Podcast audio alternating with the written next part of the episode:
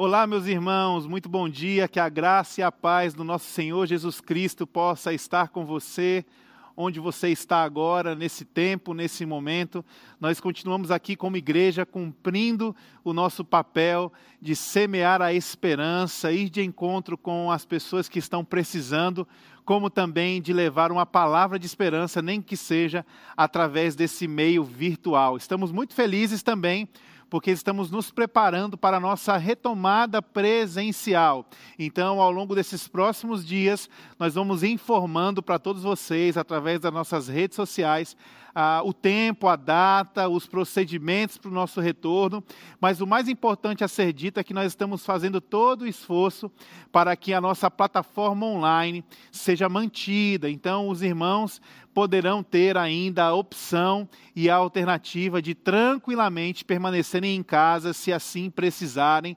Nós entendemos que esse momento é um momento muito delicado e é um momento muito particular para cada um, e na tentativa de servir os irmãos, de servir a nossa cidade, compreendendo os nossos dados, o que tem acontecido no nosso entorno, ouvindo opiniões de médicos, né? olhando para os dados, é, nós entendemos que esse é um tempo propício para o nosso retorno gradativo, mas também é um tempo propício para continuar mantendo essa nossa conquista de estarmos nos meios online, para alcançar pessoas que estão aqui na cidade de Fortaleza e tantos outros irmãos que estão nos assistindo de outros estados. Então, nós estamos aí nos preparando para essa retomada e vamos informar mais é, ao longo dos dias nas nossas redes sociais. É, eu queria ler com vocês hoje uma passagem que está lá em Mateus capítulo 18 e Jesus está se referindo a crianças. É bem verdade que nós estamos no nosso país enfrentando ao longo dessa história de Brasil uma história que é manchada e marcada pela violência, e parte dessa violência se encontra no capítulo das crianças. Nós estamos atualmente lidando com um caso que ganhou uma repercussão nacional de uma criança que foi brutalmente assassinada. Nós também estamos lidando com o caso de uma, de uma chacina que aconteceu no sul do país, em uma creche, um atentado violento. Então, nós entendemos como igreja né, que nós temos uma resposta no Evangelho, nós temos uma resposta em Cristo Jesus que precisa ser dada tanto a nós, enquanto discípulos, o que fazer diante dessa questão como também ah, uma resposta para o nosso país, porque nós cremos que o Evangelho é essa palavra de resposta, é a luz que ilumina o nosso caminho, é o que transforma o homem de dentro para fora. Então, nosso intuito hoje, aproveitando esse mês, que é o Maio Laranja, de conscientização no tocante à exploração, ao abuso sexual infantil, nós queremos nos posicionar enquanto cristãos para entender que essa é uma bandeira e uma causa nossa. Então eu quero ler com vocês Mateus capítulo 18, do verso 1 ao verso 14, são as palavras de Jesus dirigidas aos seus discípulos. E a Bíblia diz assim: Naquele momento, os discípulos chegaram a Jesus e perguntaram: Mestre, quem é o maior no reino dos céus? Chamando uma criança, colocou-a no meio deles e disse: Eu lhes asseguro que, a não ser que vocês se convertam e se tornem como crianças, jamais entrarão no reino dos céus. Portanto, quem se fez humilde como esta criança, este será o maior no reino dos céus. Quem recebe uma dessas crianças em meu nome está me recebendo. Mas se alguém fizer tropeçar um destes pequeninos que creem em mim, melhor lhe seria amarrar uma pedra de moinho no pescoço e se afogar nas profundezas do mar. Ai do mundo, por causa das coisas que fazem tropeçar. É inevitável que tais coisas aconteçam, mas ai daquele por meio de quem elas acontecem. Se a sua mão ou o seu pé o fizerem tropeçar, corte-os e jogue-os fora. É melhor entrar na vida mutilado ou aleijado do que, tendo as duas mãos ou os dois pés, ser lançado no fogo eterno. E se o seu olho o fizer tropeçar, arranque-o e jogue-o fora. É melhor entrar na vida com um só olho do que, tendo os dois olhos, ser lançado no fogo do inferno. Cuidado para não desprezarem um só destes pequeninos, pois eu lhes digo que os anjos deles nos céus estão sempre vendo a face do meu Pai celestial. O Filho do homem veio salvar o que estava perdido. O que acham vocês? Se alguém possui cem ovelhas e uma delas se perde, não deixará as noventa e nove nos montes, indo procurar a que se perdeu? E se conseguir encontrá-la, garanto-lhes que ele ficará mais contente com aquela ovelha do que com as noventa e nove que não se perderam. Da mesma forma, o Pai de vocês que está nos céus não quer que nenhum destes pequeninos se perca. Eu queria convidar você para um tempo de oração, se você quiser e puder, nós vamos fechar os nossos olhos, baixar nossas cabeças e nós vamos orar nesse instante. Senhor Jesus, nós pausamos aqui te pedindo a iluminação acerca da tua palavra, aquilo que o Senhor ensinou aos seus discípulos. Nós queremos te pedir que nós possamos aprender também que o nosso coração seja moldado segundo a tua vontade e que nós, enquanto igreja, possamos ouvir a tua voz de forma muito sensível, muito clara e continuarmos a caminhar diante daquilo que o Senhor tem nos chamado a fazer. Que essa palavra encontre lugar no nosso coração e venha nos transformar de dentro para fora. É o que nós estamos orando no nome santo de Jesus. Amém. O nosso país, como eu já disse no início, está sofrendo ao longo da sua história por conta da violência infantil. A cada hora, três crianças são abusadas no Brasil. E mais da metade dessa quantidade de crianças abusadas, elas estão entre a idade de 1 a 5 anos. Por ano, nós temos uma estimativa de que 500 mil crianças e adolescentes estão sendo explorados sexualmente em nosso país. Ah, ah, existem dados que foram levantados em 2009 pela Sociedade Brasileira de Pediatria, em parceria com o Conselho Federal de Medicina e o Ministério de Mulher, da Família e também dos Direitos Humanos, que mostram que diariamente o Brasil recebe notificações de uma média de 233 agressões de diferentes tipos, sejam elas físicas, psicológicas ou até mesmo na classificação de tortura envolvendo crianças e adolescentes até 19 anos. E aí nós estamos olhando para a nossa história como país, uma história que se arrasta e uma história que se repete, se atualiza. Estamos vivendo esse tempo onde estamos lamentando a, a vida ceifada de crianças numa creche no sul do país, a questão do próprio menino Henri. Nós estamos chorando e contritos em relação a isso, e nós estamos de frente com um evangelho que nos revela um Deus vivo que tem uma palavra sobre isso. Então é interessante se colocar no cenário de Mateus capítulo 18 agora e entender que aos discípulos haviam ali uma, uma ambição em comum que seria como eu posso não somente entrar no reino dos céus, como eu posso ser o maior no reino dos céus. E aí esses discípulos eles estão indagando Jesus sobre essa questão e aqui nós começamos a entrar nessa história também como discípulos de Jesus, que muitas vezes estamos muito mais preocupados com a nossa própria jornada, a nossa própria posição, do que olhar ao nosso redor e perceber aqueles que sofrem. Então, a, o exercício que Jesus faz na tentativa de ensinar esses discípulos acerca de uma maturidade no reino de Deus é o exercício de quem está pronto para ser o maior, é também quem está pronto para não olhar para si, mas sim olhar para o outro. É interessante que a Bíblia ela traz algumas, alguns contextos e conotações da fé se esbarrando com a injustiça, da fé se esbarrando com crianças sendo exploradas. E em alguns instantes, essa, essa fé que ela se esbarra e até favorece, liberta, promove justiça, ela não está na consciência dos discípulos. Olha que interessante, se a gente citar Atos capítulo 16, por exemplo, a situação de Paulo e Silas. Eles estavam indo ensinar ensinar no templo. E ali a Bíblia diz que uma criança, uma menina, estava incomodando Paulo e Silas. E aquela menina ela estava possuída por ah, demônios, né, anjos caídos. E aí, de tanto incômodo que aquela menina causa, Paulo e Silas, eles acabam intervendo e expulsando aquele demônio e libertando aquela menina.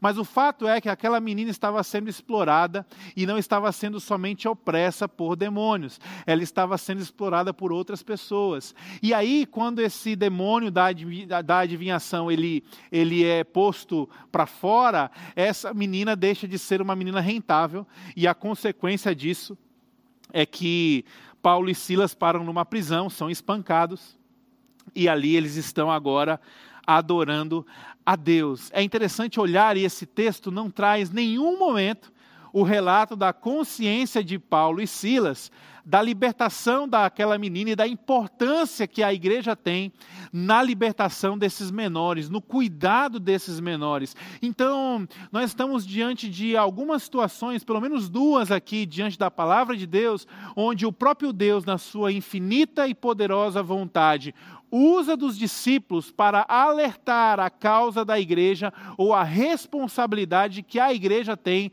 para com os pequeninos. E nessas duas circunstâncias, Jesus está chamando a atenção para aqueles que nós talvez nem percebemos. E aí nós olhamos agora para um Jesus que está colocando uma criança no meio daqueles discípulos e está apontando para essa criança e está dizendo: a não ser que vocês se convertam e se tornem como crianças, vocês jamais entrarão no reino de Deus. O que, que Jesus está querendo dizer quando ele faz esse exercício didático. A primeira coisa é que nós que estamos no caminho da fé, precisamos aprender, precisamos aprender com o nosso mestre que esse caminho da fé é um caminho de renúncia. E essa renúncia diz respeito ao nosso ego, ao nosso eu, a priorizar a nossa própria vida em função ah, do que nós sonhamos, desejamos e almejamos. A Bíblia está nos mostrando, através do próprio Cristo e do seu exercício de encarnação, que nós, enquanto discípulos, somos, somos chamados a poder perceber o que está ao nosso redor e entregar a nossa vida para que haja justiça, graça, misericórdia misericórdia e bondade em favor daqueles que estão sofrendo. E aí Jesus está nos chamando e dizendo: se vocês não forem como crianças, vocês não entrarão no reino dos céus. O que, que Jesus está tentando nos dizer?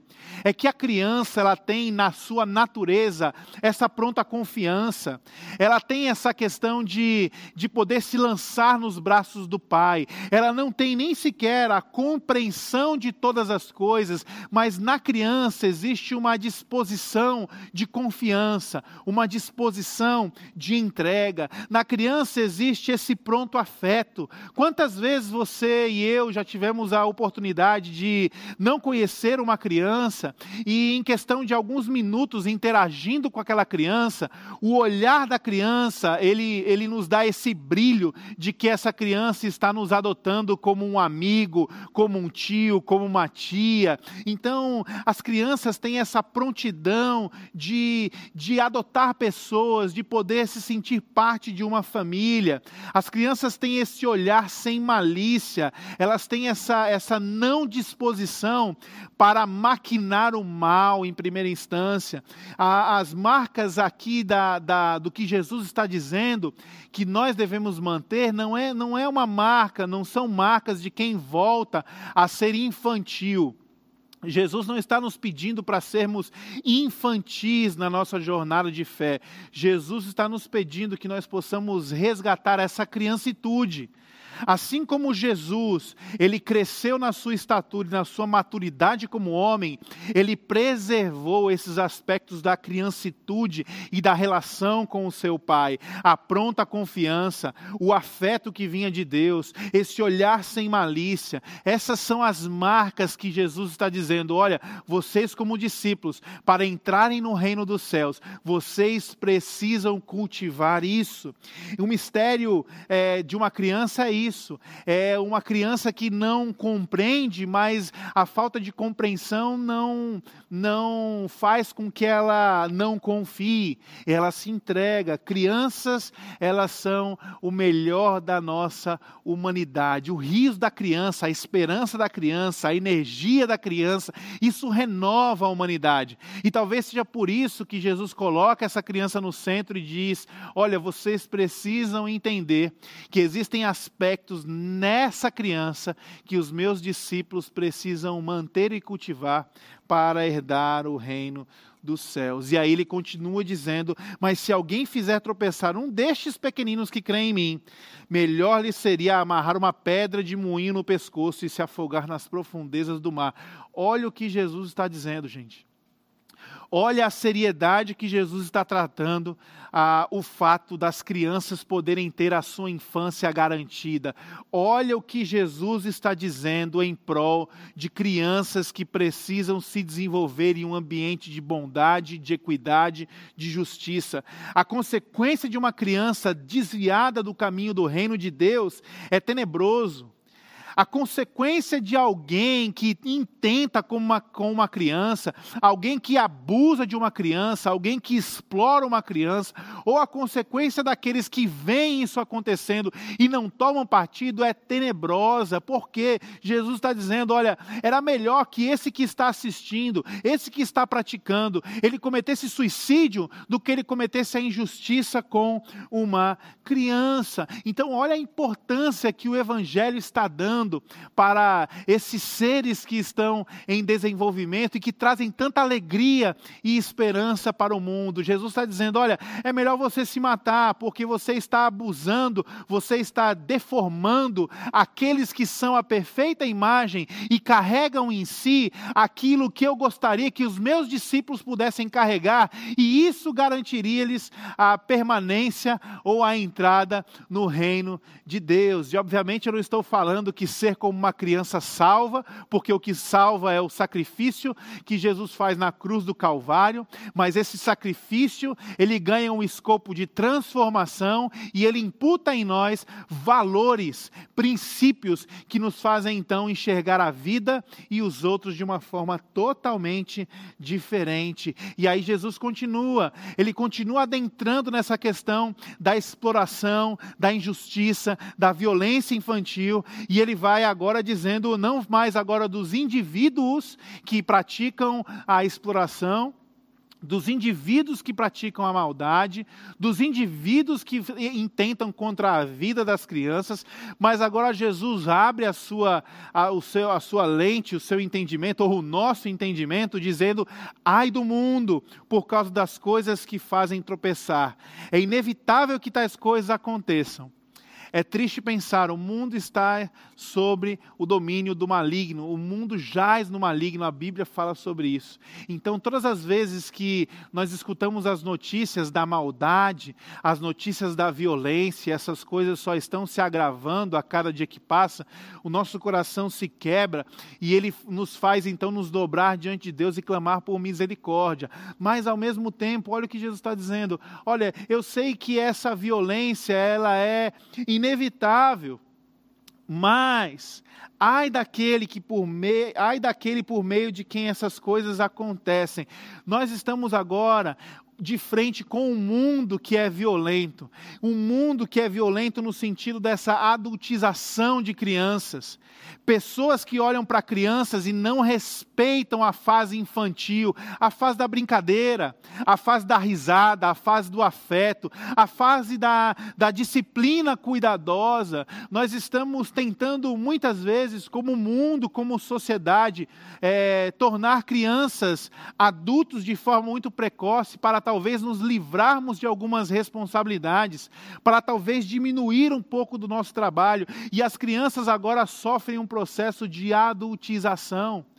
Isso é um processo que gera dinheiro, os bens de consumo dos adultos geralmente são bem mais caros do que os bens infantis. Então, trazer a sofisticação, a tecnologia ao acesso das crianças é uma forma de captação de recursos, mas essa adultização ela acaba também transformando a criança em objeto de prazer a adultização de crianças acaba justificando muitas vezes a olhar para aquela criança com um desejo desvirtuado de possuir sexualmente, um desejo de, desvirtuado de abusar dessas crianças. Então, quando o mundo ele ele em prol de talvez uma política, em prol de uma questão econômica, uma estratégia capitalista, ele ele torna crianças adultas, o mundo também está num sistema de maldade e injustiça, porque agora se torna ainda mais plausível desejar as crianças, se torna ainda mais plausível explorar essas crianças, porque não, agora não tem mais o que é, não tem mais um infanto. Essa, des, essa, essa descaracterização das crianças ah, as coloca num trilho que as leva distante da vontade de Deus, as leva distante da revelação de quem Deus é. Essa, esse, esse ambiente, esse mundo está cooperando para que nós possamos, desde já colocar no coração dos nossos filhos e filhas, das crianças que estão ao nosso redor, que elas estão valendo aquilo que elas produzem. Olha como a nossa educação ela é meritocrática. Elas estão valendo o que elas têm. Então as crianças estão extremamente, são extremamente doutrinadas a um materialismo, a um acúmulo de bens, a um consumismo, nós estamos educando nossas crianças a adorarem e amarem o seu próprio prazer o hedonismo. Então nós começamos muitas vezes a educar os nossos filhos nessa moeda de troca chamada prazer. E onde isso vai dar? Qual será a vantagem disso? A questão aqui, ela é muito mais profunda. E Jesus está tratando desse assunto por quê? Porque esses caminhos estão levando as crianças, estão levando os seres humanos que foram criados para serem imagem e semelhança de Deus, distantes do seu propósito. Estão levando essas crianças a se perderem. E aí, como é que nós podemos conceber um ambiente de, onde a criança se desenvolve por meritocracia? Como é que nós podemos conceber um ambiente onde as crianças elas se desenvolvem ah, em busca do seu próprio prazer, elas são materialistas? Como é que nesse ambiente você vai olhar para uma criança e dizer assim, filho, filha, deixa eu dizer uma coisa para você: Deus é pai. Qual é a compreensão de uma criança que cresce num ambiente violento, num ambiente mentiroso, num ambiente de chantagem? Qual é a compreensão que essa criança vai ter a partir do seu pai e da sua mãe, ah, na vertente de tudo isso que ela experimenta quando ela escuta Deus é Pai? Percebe? Jesus está trazendo essa importância de nós compreendermos e preservarmos as crianças como crianças, para crescerem num ambiente de justiça, de bondade, de equidade, de dignidade. Por quê? Porque esse ambiente, pai e mãe, estão sendo nesse ambiente usados para mostrar quem de fato Deus é para essas crianças. E aí, se isso não acontece dentro da ordem deste mundo, essas crianças não compreendem quem o pai é. E a morte espiritual dessas crianças, a morte biológica dessas crianças, representa também a morte da humanidade, representa também a minha morte e a sua morte. Cuidado para não desprezarem um só destes pequeninos. Olha o que Jesus está dizendo. De novo, o valor, um cuidado, não desprezem um só destes pequeninos, pois eu lhes digo, e olha o que ele diz: os anjos deles, as crianças, cada criança tem um anjo, olha aí. Nos céus estão sempre vendo a face do meu Pai Celeste. O que Jesus está ensinando aqui de forma prática, meus irmãos?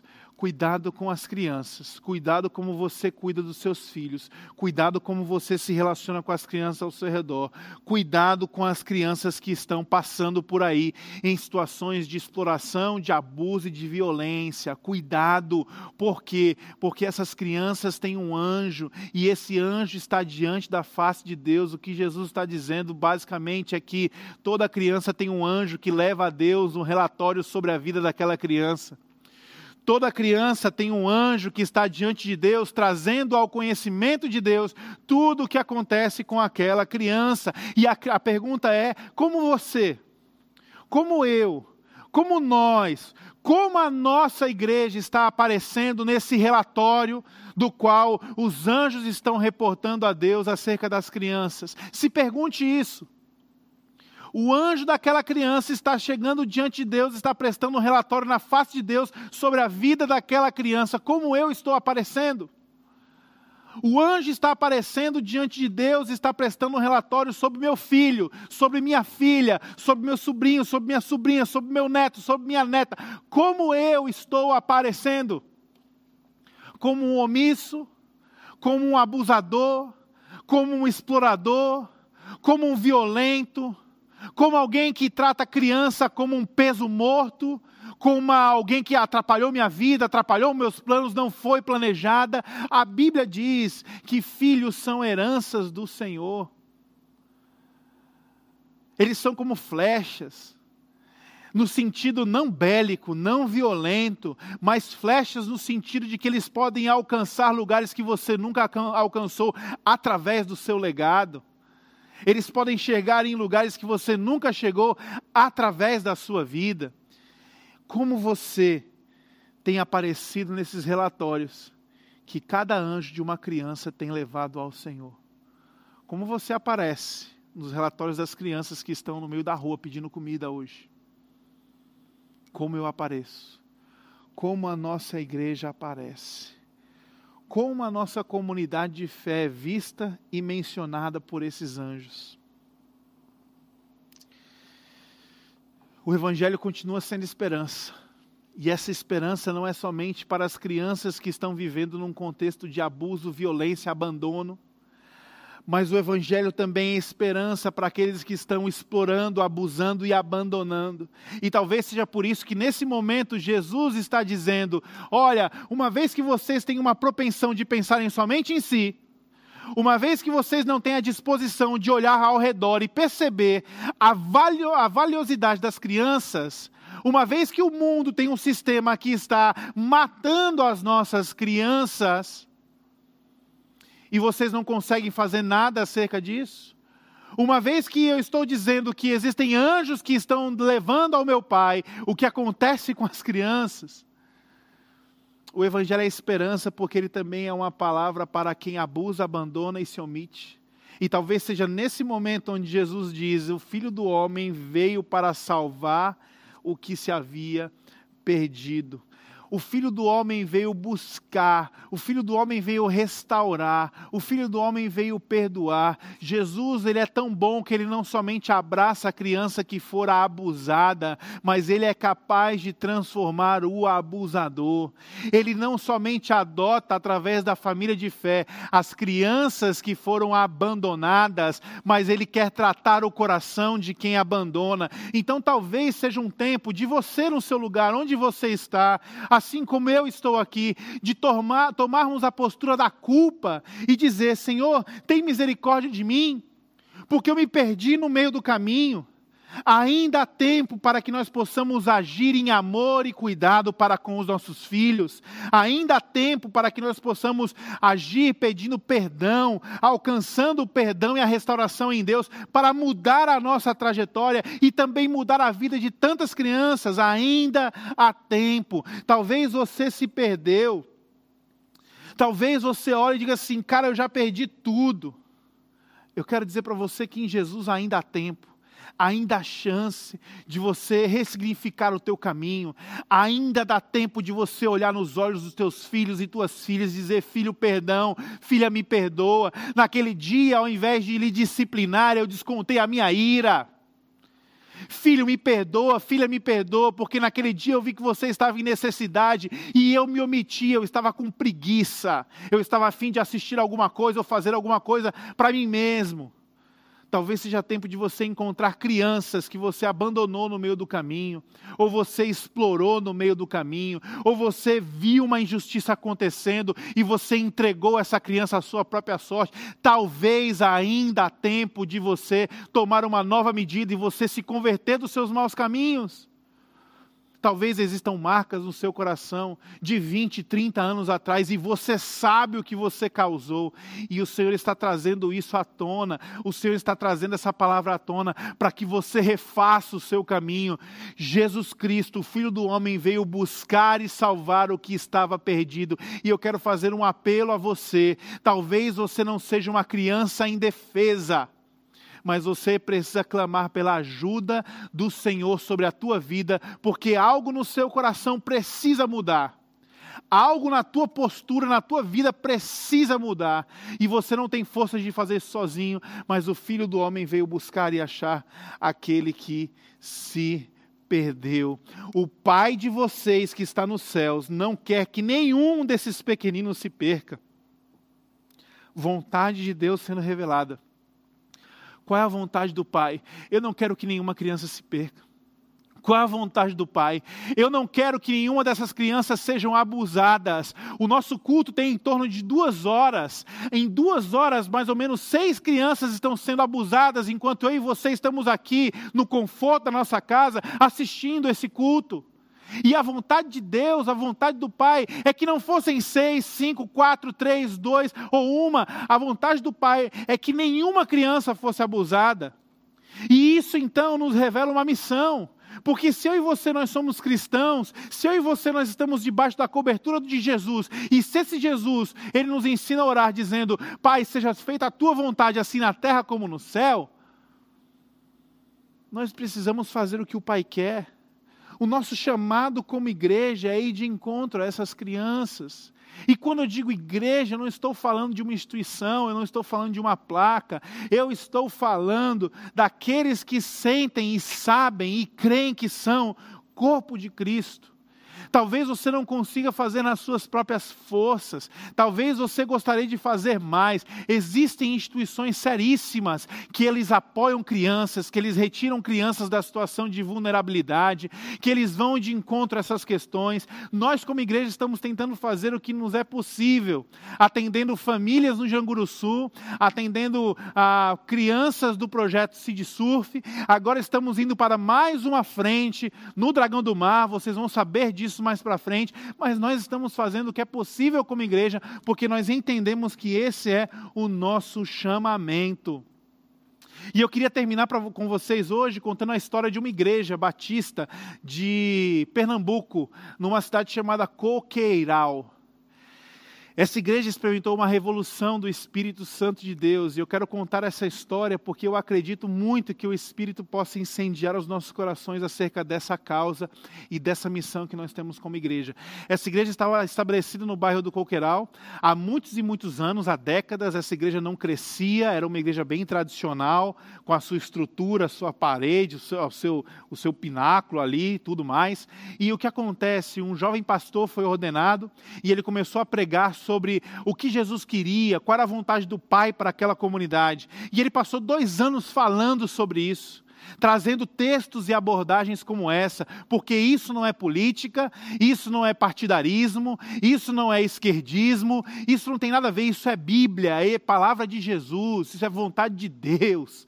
Então esse homem passou mais ou menos dois anos pregando palavras como essa, até que um belo dia, no meio do culto, um irmão levanta a mão e diz assim: Pastor, quando é que a gente vai fazer tudo isso que o senhor está dizendo? E o pastor foi pegue ali de um jeito desconfortável não entendeu muito bem a pergunta, e aí tentou responder a pergunta com outra pergunta, né? Fazer o quê? E o irmão falou: Ué, fazer o quê? O senhor está pregando há dois anos aí, a gente tem que fazer o que o senhor está tá, tá pedindo para a gente fazer. E o que é que eu estou pedindo? E o irmão falou assim: O senhor está pedindo para a gente derrubar a igreja, derrubar o prédio, derrubar as paredes. E o pastor se assustou e ao mesmo tempo ele olhou para o público e ele percebeu que os irmãos estavam concordando com aquilo. E ele discerniu naquele momento que aquilo era a voz do Espírito Santo de Deus. E ele marcou naquele culto o dia e a data para demolir o seu prédio. Por quê? O prédio está errado? Não, mas porque naquele contexto o Senhor estava falando com aquela igreja que aquela estrutura, aquelas paredes, ao invés de trazer a comunidade para um lugar de aconchego, fazia era repelir a comunidade. Eles marcaram um dia de demolir a igreja.